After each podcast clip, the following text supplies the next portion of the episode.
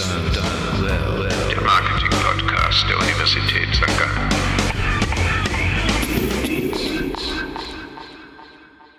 Heute diskutiert Markus Schöbel, der für mehr Weitsicht im Marketing plädiert. Die finde ich sehr myopic. Zudem ist mit dabei Hanna Leimert, die ihre beiden Mitdiskutanten mal wieder ziemlich alt aussehen Ich lässt. gucke kein lineares Fernsehen. Die Runde vervollständigt Thorsten Tomschak, der das wahre Wesen von gebrauchten Produkten begreift. Und dann ist es nicht mehr Secondhand, wie ich lernen durfte, sondern es ist Pre-Loved.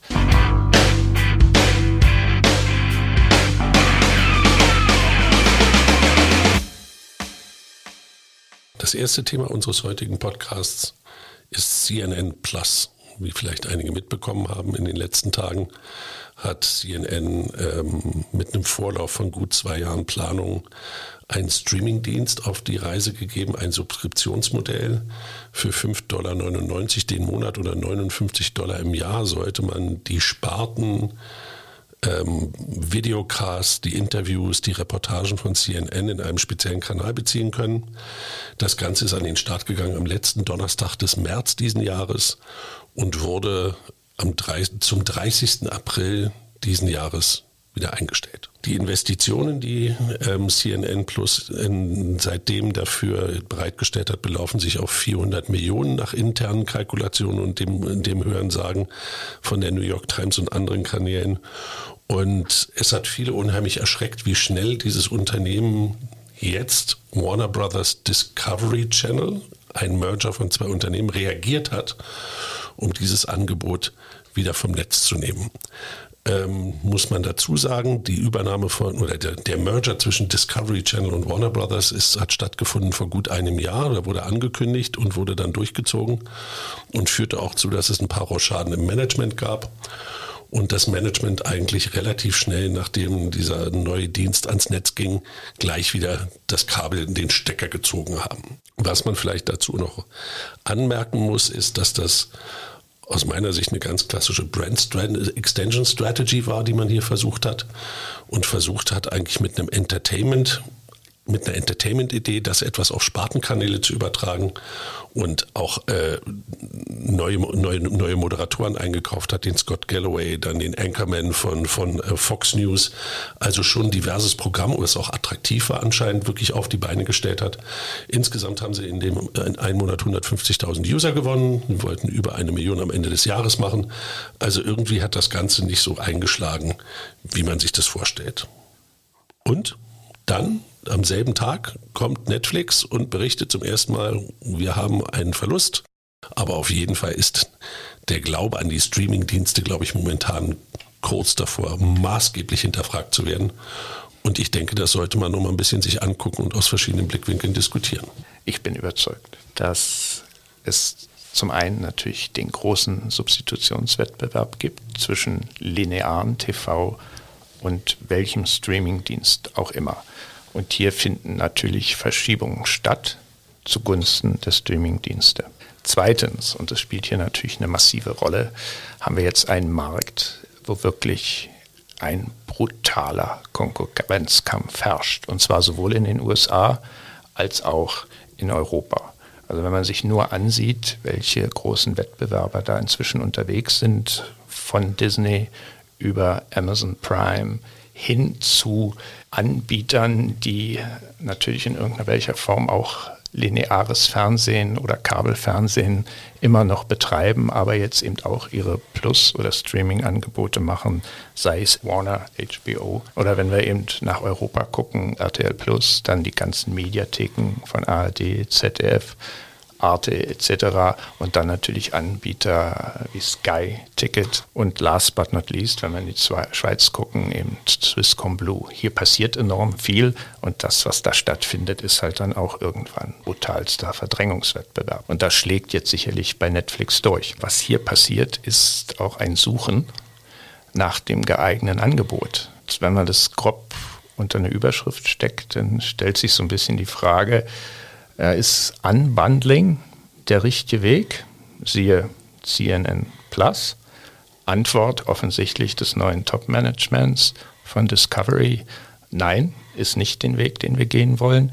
Oder ist halt dann doch wieder etwas mehr Bundling der richtige Weg, wie wir es in, bei Swisscom Blue sehen oder eben auch selbst bei so Angeboten wie von Sky Ticket? Ich glaube auch, wir haben zwei verschiedene Entwicklungen da. Also wir haben einmal diese Entertainment-Plattformen, die wirklich versuchen, über die Breite abzudecken. Die springen alle auf das Modell auf, was Netflix eigentlich in den Markt gebracht hat. Wirklich richtig guter Content, den man nur dort bekommt und das zu einem absolut Top-Preis und keine Werbung. Also das ist ja so das Modell und das versuchen jetzt ja äh, lauter Unternehmen nachzumachen, beziehungsweise äh, schaffen es ja auch. Ich meine, Amazon hat jetzt in Deutschland äh, Netflix überholt bei den Userzahlen oder auch ähm, Disney Plus, die ja extrem schnell gestiegen sind. Und dann haben wir auf der anderen Seite diese nischigeren Märkte und ich glaube, das könnte schon auch gut funktionieren, aber es ist halt einfach schwierig wie bei diesem CNN, CNN Plus, wo es dann wirklich gekoppelt wurde einfach nur als Add-on. Also man hat ja nicht mal die, die Grundleistung von dem linearen Kanal dort bekommen, sondern nur so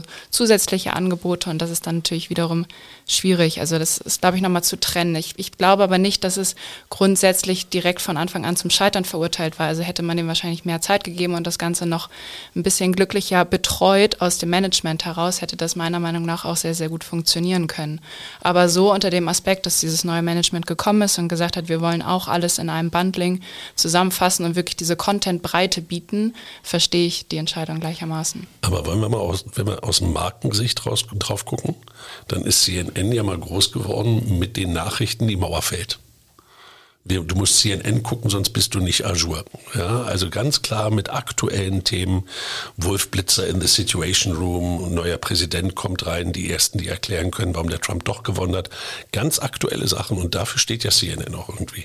Die haben auch ein paar Dokus, die laufen dann immer nachts, wenn man in Asien ist und die nicht einschlafen kann und guckt sich dann irgendwelche wilden Business Traveler Geschichten an, wo man gar nicht weiß, dass es diese Sendung überhaupt gibt. Und da sehe ich das Problem.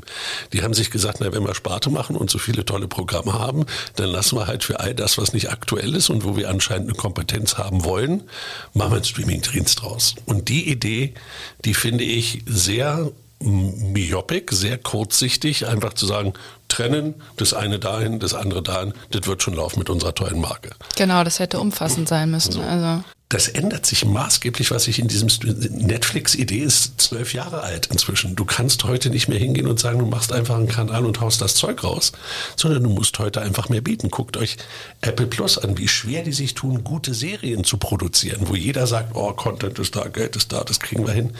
Und meiner Meinung nach ist das ein Signal in den Markt rein. Kinder, zieht euch warm an, die Zeiten haben sich geändert, da kommen ganz fette Dinge auf euch zu dem stimme ich hundertprozentig zu. Ich glaube, wir haben in dem Markt ganz, ganz starke Wettbewerber, die auch jetzt schon unterschiedlich positioniert sind, über unterschiedlichste Ressourcen verfügen, aus den unterschiedlichsten Welten ja auch kommen. Also wenn wir Amazon Prime nehmen, dann kriegt man ja mit Amazon Prime auch Zugang kostenlos zum Prime-Versand von Amazon. Das ist etwas, was Netflix begreiflicherweise nicht bieten kann. Wenn wir zu Disney Plus, gucken, dann haben die halt Zugriff auf die ganze Disney-Welt, auf die ganze äh, Star Wars-Welt und, und auf die ganze Marvel-Welt. Und das ist natürlich, sind alles natürlich äh, Rechte, die sie da haben, die sie in welcher Form auch immer in, in, entsprechende Produkte, Serien, Filme und so weiter umsetzen können. Das ist ein ganz, ganz, ganz anderer Wettbewerb, der jetzt hier stattfindet. Ich glaube auch langfristig, äh, das sieht man ja, braucht es mehr als dieses ein, eine Streaming-Angebot. Ich glaube auch, es braucht immer ergänzende Modelle und das wird meiner Meinung nach wieder voll in die Richtung gehen, dass Werbung ja. bei jedem Streamingdienst ankommen wird. Ein großes Wort ganz gelassen aus. Hanna, was ich mich nämlich auch frage, ist, wer soll das alles bezahlen? Ja, genau. Also wenn man sich das monatliche Budget einer durchschnittlichen Schweizer Familie anguckt, was man ausgeben kann, ja, dann bist du ja sofort, in, das sind ja über 100 Franken, die dir ja mal ganz kurz über, über die Kreditkarte ähm, oder über PayPal einfach mal ganz schnell abgezogen werden, wenn du nicht ganz schnell da drin bist, dich mal abzumelden und sowas. Und ich glaube, das ist das große Problem du weißt schon gar nicht mehr, was du wo kriegst. Also wenn du jetzt die einfache Suche nach einem Film, der, da scheiterst du dann bei Amazon Prime, dann findest du ihn bei Netflix nicht, dann findest du ihn aber wieder bei woandem und die nächste Phase heißt, bau deine Marke auf und guck, dass du Loyalität erzeugst, indem du einfach wirklich einen schlauen Plan hast, wen bedienst du wie und dieses Trial and Error, dieses weltweit tausend Serien produzieren und dann erzählen, Casa de Papal ist der Blueprint für all das, was wir machen. Da glaube ich nicht so wirklich dran. So viel Geld kannst du gar nicht andauernd ausgeben, um das selbst zu produzieren. Da musst du einen anderen Zugang finden. Mhm. Vor allem mein Eindruck ist auch, äh, wie soll ich es formulieren, die Novität von Netflix hat sich ja. auch ein bisschen überlebt. Ja. Ich sage nicht, alle Geschichten sind schon erzählt, aber Arten und Formen, wie ja. man Geschichten neu erzählen kann, scheint doch jetzt zumindest im Moment an einem gewissen Ende angekommen zu sein, dass sich auch ein gewisser Ermüdungseffekt einstellt. Vielleicht ist es doch jetzt wieder die Wiedergeburt des linearen TVs für viele Menschen, die sagen, ich komme von der Arbeit nach Hause, stell ein TV an und da läuft halt irgendwelches Programm. Wusstet ihr, dass Netflix einen linearen Kanal hat? Nein. In Frankreich, sie testen jetzt, weil Menschen sich wohl wieder lineares Fernsehen wünschen. Ja, ich sage nur eins, wetten das. Ich sage nur Dancing Stars. Ich sage nur Germany's Next Topmodel. Was der Herr Schögel alles so guckt. Ja, mich wundert es auch. Ich weiß gar nicht, was ich sagen würde. Also. Ja, du bist ja Gen Y. Du guckst ja nicht lineares Fernsehen. Ich gucke kein lineares Fernsehen. Siehst du? Naja, aber jetzt kommen wir mal zurück zu der Frage, wo liegt die Zukunft? Was ist es? Es ist Disney mit seinem Riesenangebot an Content und Kompetenzen, neue Drehbücher zu schreiben. Ist es Netflix mit der Idee, dass der Algorithmus uns sagt, was wir in der Zukunft sehen wollen und wir es nur in Kleinigkeiten variieren müssen? Ist es HBO, die über Jahrzehnte die besten Serien immer rausgehauen haben, Game of Thrones und Sopranos nur zu nennen und sich jetzt quasi über eine Supermarke mit, mit, mit Discovery und mit CNN verbünden? Oder ist es Blue TV, wo wir sagen, äh, lokale Bündelung eines Rechteanbieters, der dann den Zugang zu allen Plattformen oder als Plattform dann den Zugang zu allen Streamingdiensten bietet? Ich mache eine ganz fette Wette vorneweg. Ich glaube, dass Disney einen Riesenvorteil hat und Disney Plus für Streaming, so wie wir es heute kennen, Serien gucken, Filme gucken, einfach auf dem richtigen Weg ist, meiner Meinung nach. Also das glaube ich nicht, weil Disney ist für mich echt noch, und das hat sich auch ein bisschen gezeigt, immer noch sehr in der Kinder-Jugendecke und es fiel schon schwer mit den, es war, diese Sparte für Erwachsene war schon nur langsam am Wachsen.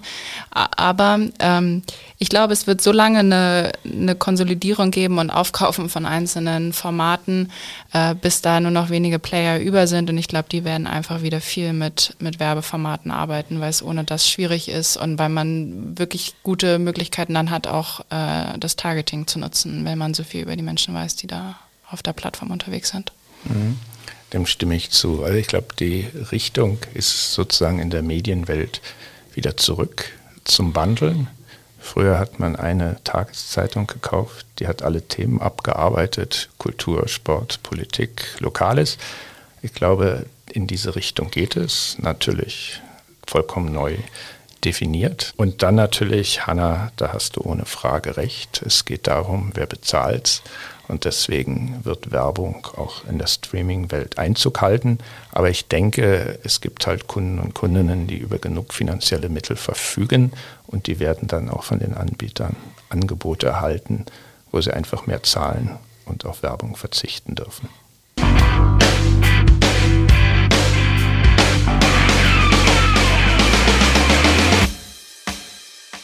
Gut, dann freue ich mich auf das zweite Thema. Ähm, das 2013 gegründete Gewürz-Startup Ankerkraut ähm, wurde bekannt 2016 durch die Höhle der Löwen in Deutschland, wurde Mitte April für ca. 150 Millionen Euro an Nestle verkauft. Und dieser Verkauf hat einen regelrechten Shitstorm ausgelöst. Entrüstete Kundinnen und Kunden auf Social Media haben sich beschwert, dass Ankerkraut doch durch diesen Verkauf auch die eigene Seele verkauft hätte, über 20.000 Kommentare auf den äh, auf die Veröffentlichung des Verkaufs überwiegend negativ und es zieht sich jetzt die letzten Wochen weiter durch. Gleichzeitig hatte das äh, Unternehmen stark in der Vergangenheit mit Influencern gearbeitet, auf diversen Kanälen und auch diese haben sich abgewendet durch die Veröffentlichung und wollten nicht weiter mit Ankerkraut zusammenarbeiten. Grund für den Shitstorm sind also diese konträren Werte, die da stehen. Bei Nestle ist es die Kritik, dass sie Wasserknappheit fördern würden, Kinderarbeit, Regenwaldabholzung. Ich glaube, das haben alle schon mal ein bisschen was davon mitbekommen und gehört. Und im Kontrast dazu stehen die in der Vergangenheit gelebten Werte von Ankerkraut, so um die Themen Nachhaltigkeit, Umweltschutz, Verzicht auf Zusatzstoffe etc. Und gleichzeitig haben sie auch so eine Art Gründungsmythos in der Vergangenheit gepflegt und das Image des Rebellen in den Mittelpunkt ihrer Kommunikation gestellt. Sie haben viel da erzählt, dass sie die Gewürze in ihrer Garage gemischt haben, selbst durch Deutschland getourt sind, um die an den Mann zu bringen. Äh, das Familienunternehmen aus Leidenschaft steht auch überall auf Website und Co. Und das Gründerpaar steht auch selbst in den Supermärkten auf Aufstellern und ist eigentlich das eigene Testimonial des Unternehmens. Und das passt jetzt wirklich nicht so in der Wahrnehmung zusammen. Und nun vor diesem Hintergrund meine Frage an euch. Was meint ihr, ist es eine gelungene Akquisition für Nestle oder hätten sich das sparen können? Ich würde, bevor wir auf die Frage kommen, war es eine schlaue Akquisition für Nestle, sollte man vielleicht sich nochmal überlegen, was ein Startup für eine Challenge hat. Ein Startup hat eine Challenge, die heißt wachsen, wachsen, wachsen, wachsen, wachsen, wachsen, wachsen, Scaling before Profitability und, und, und. Und die haben ja schon viel erreicht, das kann man nicht anders sagen. Die sind unheimlich gut gelistet, auch im deutschen Einzelhandel. Aber irgendwo kommt dann auch die Grenze, wo man sich fragen muss, wie viel kann so ein Startup aus sich heraus alleine leisten? Beziehungsweise für jeden Startup gibt es die Option, ich lasse mich kaufen. Das ist ja bei Gründung auch nicht gerade ungefähr abwegig, weil irgendwann sind die Ressourcen aufgebraucht, die Nerven liegen blank, äh, man hat vielleicht den Wunsch, was anderes zu machen oder sein Herzblut wandert in bestimmte andere Interessen rein. Aber diese Denke, dass man sagt, den Startup so weit groß zu machen, dass der wirklich als erfolgreiches Unternehmen, als Grown-up bestehen kann, halte ich schon für eine extreme Herausforderung.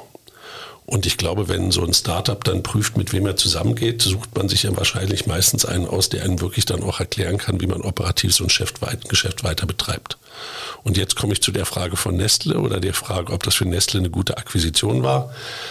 Ich glaube, dass viele Startups von großen gar nicht mal so gemanagt werden können, wie sie müssten.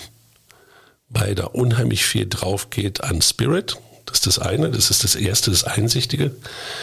Das andere ist aber auch meistens verfolgen die ja Geschäftsmodelle, die nicht ganz so in den Spreadsheet passen der Großen. Also Nestle hat das selber mal gezeigt. Hier beim Symposium in St. Gallen war der CEO mal da und der hat gesagt, unser Wachstum wird gefressen von den Startups. Und zwar von den Kleinen, die nicht groß sind, die so einen halben Prozent vielleicht von uns oder ein Viertelprozent Marktanteil klauen. Aber wir haben die in jedem Markt, an jedem von unserem Produkt dranhängen. Und wenn du dir dann anguckst, was uns da flöten geht, dann werden sie halt in der Deception disruptiert schon und haben ein Problem, dann weiter zu wachsen. Die Antwort darauf ist, ich suche mir die aus, mit denen ich was anfangen kann. Und da gibt es ein anderes Beispiel und dann bin ich auch ruhig erstmal. Das ist ähm, als der Dollar Shave Club, also das Subskriptionsmodell für Rasierklingen verkauft wurde an Unilever, weil Unilever damit den Zugang zum Wettbewerb von Gillette wollte und damit in den Markt einsteigen wollten. Da haben die 100 Millionen, 100 Milliarden Dollar, also die haben ein Heidengeld rausgehauen und das Ding ist heute umsatzmäßig ein Flatliner. Das läuft gar nicht, seitdem es bei Unilever ist. Und das, glaube ich, ist etwas, was viele Startups oder viele Großunternehmen sich noch nicht gewahr sind Du magst zwar nur eine Marke kaufen, aber dahinter stehen halt Dinge, die du tun musst, die einfach nicht in die Mentalität deines Unternehmens passen. Und deswegen habe ich so ein bisschen das Problem, dass ich nicht weiß, ob das wirklich der Weisheit letzter Schluss ist, zu sagen, wir kaufen die einfach. Ich habe äh, das ein Zitat gelesen von Mark Börsch, das ist der Vorstandschef von Nestle Deutschland. Und er sagt, ich freue mich sehr, das Team von Ankerkraut in unserer Nestle-Familie begrüßen zu dürfen. Ich kann mir nicht helfen. Wenn ich den Satz lese, habe ich irgendwie so die Stimme von Al Pacino, Gottfaser 2, im Kopf. Hanna, du hast die Frage aufgeworfen, gute Akquisition für Nestle, ja oder nein? Was, was ohne Frage passiert, und ich würde das auch so einordnen, was du mit dem Shit, Shitstorm umschrieben hast, der Marke wird natürlich aus Sicht von vielen Kundinnen und Kunden schon das Herz herausgerissen. Auf der anderen Seite glaube ich aber auch, dass die Gründerin und der Gründer, also Anne und Stefan Lemke, hier ohne Frage Großartiges geschaffen haben. Auch wenn man diese, diese Gründungsromantik und auch diese Story weglässt, haben sie doch eine tolle Produktpalette geschaffen, haben eine tolle Idee gehabt für eben Produkte, dass man eben diese Kräuter mixt und dass man als Kundin und Kundin einfach sagen kann, na gut, heute werden Gyros gemacht, dann gibt es halt die Gyros, Gyros Kräutermischung oder für Pizza gibt es das, für Rührei. Also ich, ist ja extrem fantasievoll. Da steckt für mich echter Nutzen drin. Und ich finde auch, ist eine super gepflegte Marke. Und was dieses ja, Unternehmen genau. offensichtlich auch äh, an Know-how hat, ist, wie Social Media Marketing heute geht. Und ich glaube, da kauft Nestle, ja. das wäre jetzt mein Eindruck, äh, schon etwas ein, was absolut lohnend ist. Und trotz meines Eingangsstatements bin ich da gar nicht so pessimistisch, was also das die Ankerkraut-Zukunft im Konzern Nestle ein, angeht. Was ich allerdings glaube, es werden zukünftig nicht mehr dieselben Kundinnen und Kunden sein, die Ankerkraut kaufen, sondern ja. ich glaube, Nestle kann damit andere Kundenkreise erreichen, die halt auch Interesse an solch tollen Produkten haben. Und zwar eben nicht nur in Deutschland, sondern auch international. Also da sehe ich enormes Potenzial. Also ich glaube auch, wenn man sich jetzt hinsetzt und von Scratch eine Marke entwickeln würde für diesen Gewürzbereich, man könnte diese Marke nicht so aufbauen, wie es Ankerkraut gemacht hat. Und damit hat sie eine Equity, die für, für Nestle spannend ist und die man auch gut nutzen kann. Ja, man kann ja schlichtweg fragen, Nestle, zum Nestle-Konzern genau. gehört wie man in Deutschland sagt, Maggi genau. oder Maggi in der Schweiz.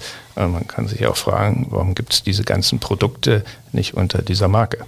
Genau. Das habe ich mich aber auch gefragt. Wäre es nicht viel schlauer für Nestle gewesen, einfach sich hinzusetzen und eine ähnliche Gewürzmischungskategorie unabhängig von Maggi hochzuziehen? Also das ist ja offensichtlich schwierig. Ja, scheint offiziell schwierig zu sein, aber ich glaube auch, dass sie sich mehr erhofft haben und weniger diesen Shitstorm sich ausgemalt haben. Und ich glaube, also bin auch der Meinung, dass wenn, wenn sie jetzt da in andere Länder reingehen, was ja zwangsläufig wahrscheinlich der nächste Schritt sein wird und was ja auch gar nicht mehr anders geht im Lebensmitteleinzelhandel, ohne die großen Partner da noch weiter dann zu wachsen. Unter dem Aspekt denke ich schon, macht es Sinn, aber in Deutschland selber finde ich es für die Marke extrem schwierig und glaube schon, dass da viel kaputt geht. Aber momentan bricht ihnen ja erstmal ihr klassischer Kommunikationskanal, in dem sie super waren, erstmal weg. Jetzt muss man sich fragen, kann man das kompensieren? Kann man das über andere Kanäle fahren? Kann man das über Kooperation mit dem Handel zum Beispiel gut spielen etc.? Und ich würde mal abwarten, ob das wirklich dann in den Verkäufen auch hinten beim, beim Endkunden so rauskommt, dass der Endkunde wirklich mit den Füßen abstimmt und sagt, jetzt kaufe ich kein Ankerkraut mehr. Oder man muss nochmal unterscheiden bei den Startups, die halt wirklich diese Gründungsromantik, das Rebellentum in den Mittelpunkt stellen und das, das der Kern der Marke ist und da kann es meiner Meinung nach auch funktionieren. Ich meine, wenn wir uns Ben Jerry's anschauen mit Unilever, die haben das 2000 hinbekommen. Das wäre wahrscheinlich heute auch nochmal anders gelaufen. Bei Bionade hat es nicht geklappt. Das war auch ein ähnliches rebellisches Produkt in dem Sinne. Also da spielt zum einen rein, was ist der Markenwert, wie wurden die aufgebaut und zum anderen, wie läuft dann auch diese Übernahme ab und wie stark wird ja, das Ganze noch reglementiert. Was man sich so als Gründungsromantiker, der bin ich, und ich muss gesehen, ich habe alle Hochachtung vor Unternehmerinnen und Unternehmern, die man sich vorstellen kann. Äh, was ich mich immer wieder frage, tickt dieser Gründungsmarkt nicht manchmal ein bisschen zu schnell? Natürlich hatten die auch schon externe Finanzierung im Unternehmen und die fragen halt irgendwann mal nach wie sieht es dann aus? Du kommst aus dem Wachstumszug nicht raus. Genau. Wenn du Venture Capital drin hast, dann wollen die ein Exit-Szenario haben, wo die ihre Kohle kriegen. Genau. Und da stehst du natürlich dann in gewisser Form auch unter Druck. Ja, und wenn ich mir halt Unternehmen angucke, die heute auch durchaus teilweise Milliardenunternehmen sind, denken wir zum Beispiel an Jura, dann haben die halt mehr Zeit gehabt, ja. finden sich immer noch im Familienbesitz, ja. sind langsamer gewachsen, ja. nach meinen Informationen hochprofitabel aber das Unternehmen gehört halt auch heute noch der Familie. Das D2C-Thema hat noch eine, einen Rattenschwanz für, für die großen Incumbents. Das darf man nicht vergessen. Denn du hast nicht nur eine Marke, sondern du hast auch noch einen Vertriebsweg, den du managen musst. Und jetzt musst du dir mal überlegen, wie viele Leute auf einer Marke sitzen können in einem Konsumgüterkonzern, die sie managen und gleichzeitig den Vertrieb im Griff haben. Also da hast du echt zu tun. Also unsere Forschungen zeigen, dass das für die Großen eines der größten Komplexitätstreiber ist, dass es eben nicht nur Markenkommunikation ist, sondern direkte Kommunikation mit dem Endkunden und auch der Direktverkauf, die für dich das Problem einfach so groß machen, dass du in so vielen Feldern unterwegs bist, dass die Kleinen da einfach den Vorteil haben, dass sie da ganz anders aufgestellt sind. Jetzt muss man immer eins bedenken und das nur noch für den geneigten Senior unter den Zuhörern. Es gab mal ein Startup, der hieß Nespresso. Das war auch ein D2C-Angebot. Und damals hat Nestle bewusst gesagt, die nehmen wir raus aus der Konzernstruktur, die passen nicht in unser Spreadsheet, die lassen wir mal alleine laufen. Wäre das nicht passiert, ich glaube, Nespresso hätte nie die Zeit gehabt, sich so zu entwickeln, wie sie sich entwickelt haben. Jetzt, was du sagst, ist quasi das, kriegen die jungen Marken auch die Zeit. Ich glaube, Ankerkraut ist eine geile Marke, die im LEH gegen McCormick und da läuft so viel Kraut rum, also nicht Kraut, eben. Kräutermischung. Kräutermischung durch die Gegend, wo keiner wirklich fancy ist, wie zum Beispiel Provimel für, für Hafermilch etc., wo du so eine, so eine, so eine Start-up-Marke extrem gut positionieren kannst und im Regal richtig platt kriegst. Also dann noch einmal die abschließende Frage, eben schon kurz aufgegriffen. Was ist eure Meinung? Ist es eine gelungene Akquisition für Nestle oder lohnt es sich nicht? Ja, ich hatte ja eigentlich die Meinung, das wird schon. Das wird eine gelungene Akquisition für Nestle werden. Hanna, ich muss gestehen, du hast mich zum Nachdenken gebracht. Und zwar dein Punkt ist, werden hier nicht doch zu sehr ich sag mal, fundamentale Markenwerte berührt. Und die Frage ist schon, kann das die Kunden, der Kunde Ankerkraut bzw. Nestle je verzeihen? Ich bin zumindest ein bisschen ins Zweifeln gekommen. Ich würde Nestle sehr viel zutrauen in dem Feld, weil Nestle ein Haufen ist von unternehmerisch denkenden Managern, finde ich, die sehr schnell sich in Geschäfte auch eindenken können. Wenn es im Rahmen ihres Kompetenzfeldes liegt und wenn du dich davon löst, dass es unbedingt ein D2C-Ansatz sein muss, sondern eine geile Marke ist, die du eben auch im Einzelhandel spielen kannst, dann haben sie, glaube ich, eine super Akquisition gemacht. Und deswegen viel Glück. Ich kann es aus Gründersicht absolut verstehen, diesen Exit. Äh, also überhaupt kein Zweifel. Aber ich glaube, in Deutschland ist, hat ein Ankerkraut davon einen langfristigen Schaden getragen. Also vielleicht wird es in den anderen Ländern noch gut funktionieren, aber ich glaube, da passt so vieles nicht zusammen.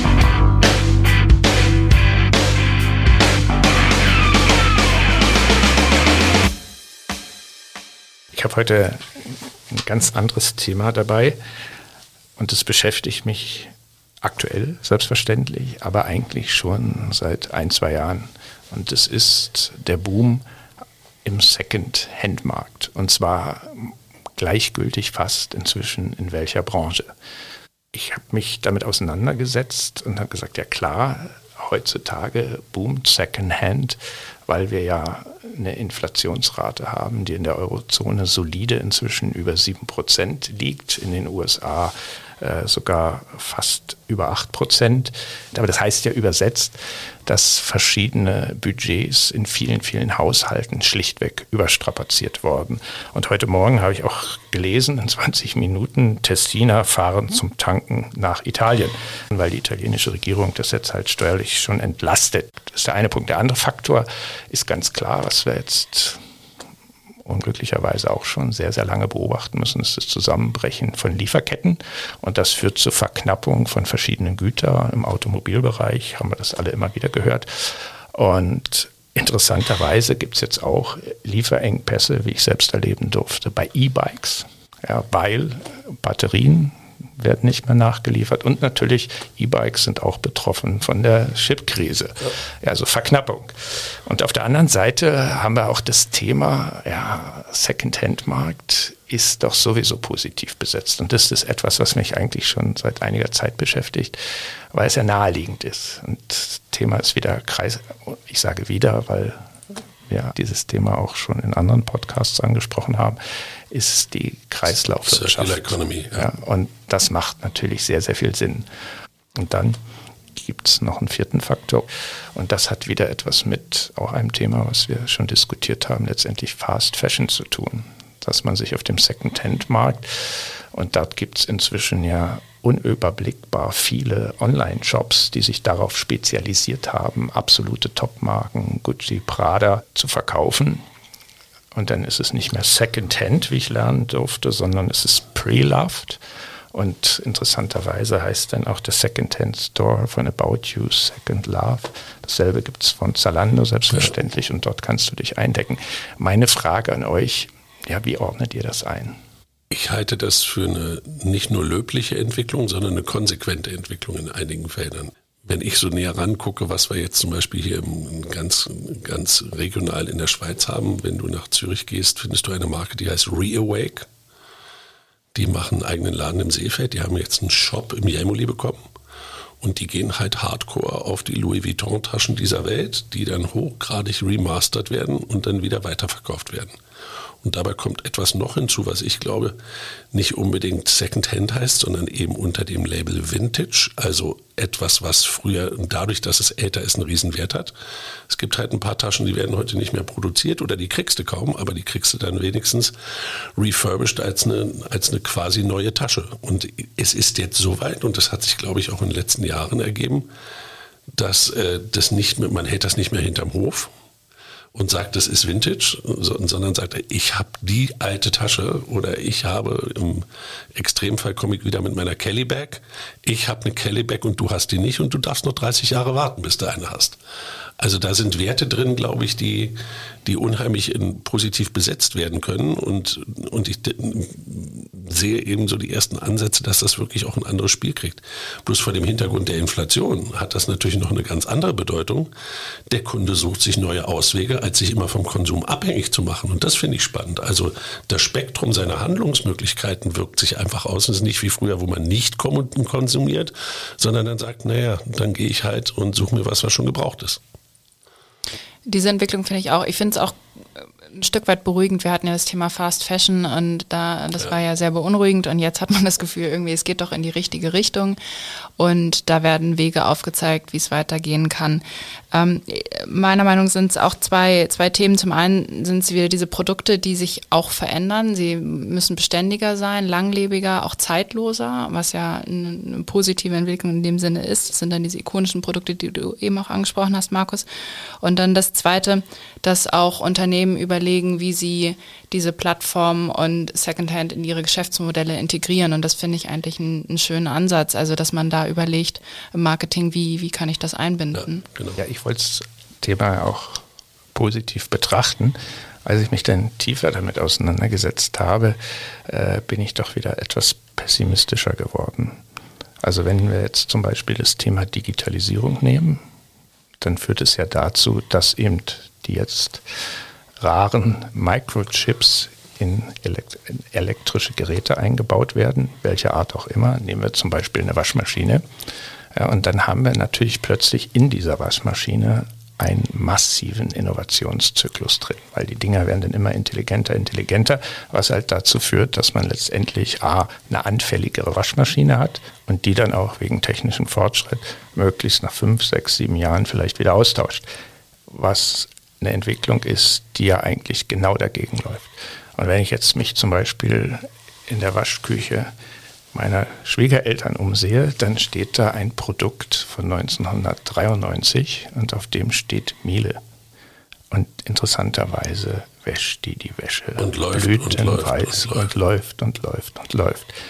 Und wenn die kaputt ist, dann kann man die reparieren. Kann man die reparieren. Und das Spannende ist, da gibt es einen Markt, habe ich mir sagen lassen, von älteren Menschen, Handwerkern, die ihren Spaß dran haben, Reparaturleistung zu erbringen. Und das finde ich dann wieder richtig gut.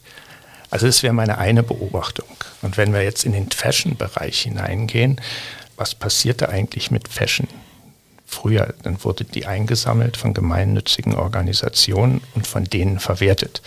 Ja, und durch diese Entwicklung führt es jetzt dazu, dass die halt die sogenannten, wie Sie intern sagen, Cremeteile dann sprechen wir von fünf bis sechs Prozent der Textilien halt nicht mehr bekommen, weil die Menschen die inzwischen selber verwerten, über eBay oder eben Zalando wieder zur Verfügung stellen. Und damit brechen quasi diese Geschäftsmodelle der gemeinnützigen Organisationen zusammen, weil denen sozusagen die Ertragsträger fehlen und sie letztendlich nur die Textilien bekommen, die sie letztendlich nur zu Kochlappen verarbeiten können, um sie dann wieder zu verkaufen, was aber wieder Kosten verursacht. Also ich bin da noch gar nicht so überzeugt, dass das eine positive Entwicklung ist. Da spielt der Branchenumstand und wie du sagst, das Geschäftsmodell dann schon eine Rolle. Also nur zu sagen, ich kaufe jetzt Dinge, die gebraucht sind und das tue ich in jedem Fall. Ich glaube, da sind wir im Konsum auch zu situativ. Braun C1 Stereoanlage kriegst du nur repariert, ich glaube, bei drei Elektrikern in, in, in Deutschland. ich muss dir mitteilen, Konrad Elektromärkte machen zu. So. Zumindest was die physischen Läden angeht. Ja, aber guck mal, da hast du ja schon mal weniger Ramsch, der rumfliegt. Das ist ja auch positiv. Nein, das war genau der Laden, wo du hingegangen bist, wenn du Dinge reparieren wolltest. Oder also, jemanden kanntest, der wusste, wie es geht. Wie in meinem Fall. Gut, da hast du die Ersatzteile gekauft, aber repariert haben sie es dir nicht. Ja, man musste Menschen kennen, die das können. Ja, ich hatte mal einen, das war mein Vater. Nein, also ich, ich, möchte noch ein Beispiel mehr reinbringen, weil man die Märkte entstehen ja auch irgendwo. Also wenn wir jetzt ganz fies gucken und in den Luxusuhrenbereich gucken, dann gibt es ein Geschäftsfeld, da redet die Firma selber nicht gerne drüber, aber ich kriege das immer wieder zu sehen und man hört es auch von allen Ecken und Enden.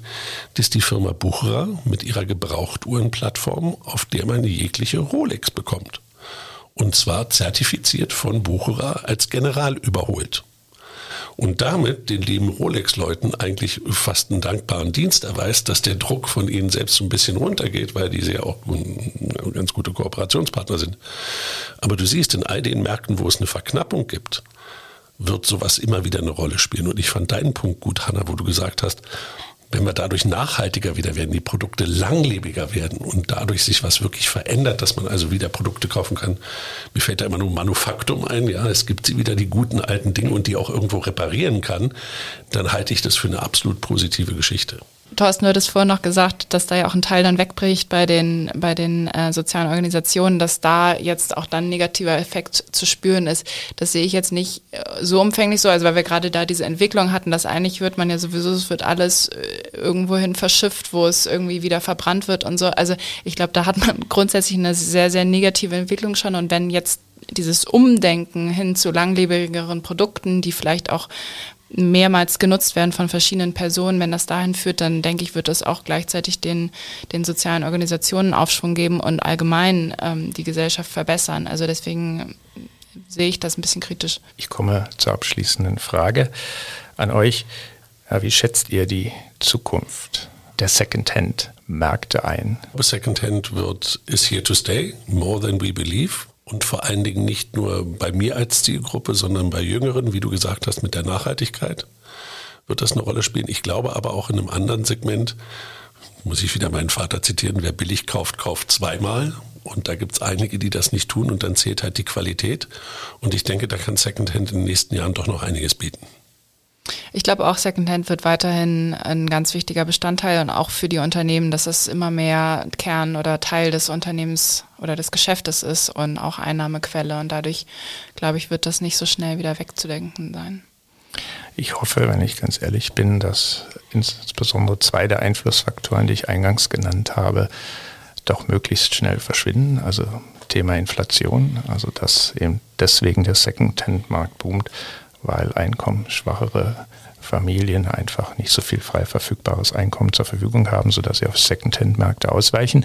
Ich hoffe, dass dieser Faktor verschwindet und natürlich der zweite genannte Faktor, die Lieferengpässe. Von daher glaube ich, dass natürlich, wie Markus formulierte, Second-Hand-Markets are here to stay. Aber ich glaube, zukünftig wird deren Bedeutung wieder relativiert werden.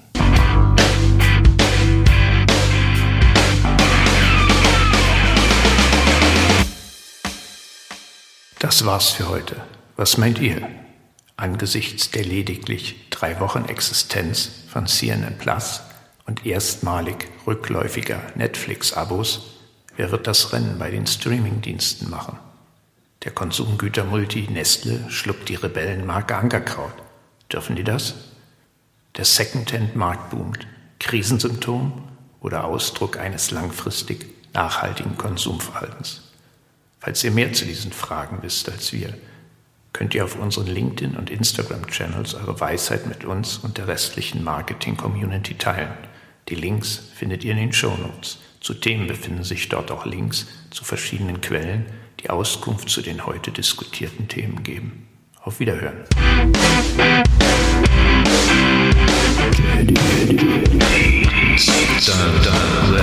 Der Marketing-Podcast der Universität St. Gallen. Deeds.